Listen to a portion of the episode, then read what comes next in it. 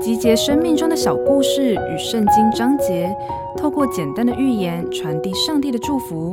您现在收听的是《心灵绿洲》。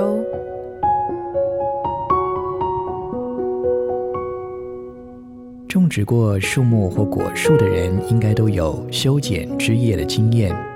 一般来说，修剪的目的主要是调整树的外形，剪除过密的枝条，增加采光与通风，来维持树木本身的健康。适度的修剪还能够调节开花与结果，甚至能够降低风阻，防范树木因为暴风雨的袭击造成折枝或倾倒。另外一方面，修剪果树还能够调节产量，提高果实的品质。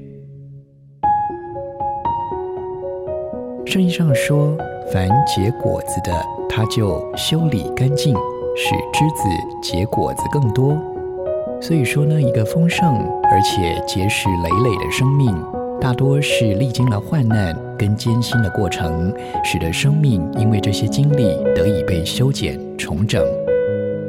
上帝是我们生命当中的园丁，他会适时地剪除那些妨碍我们成长的枯死枝干，让我们结出更多品质优良的果子。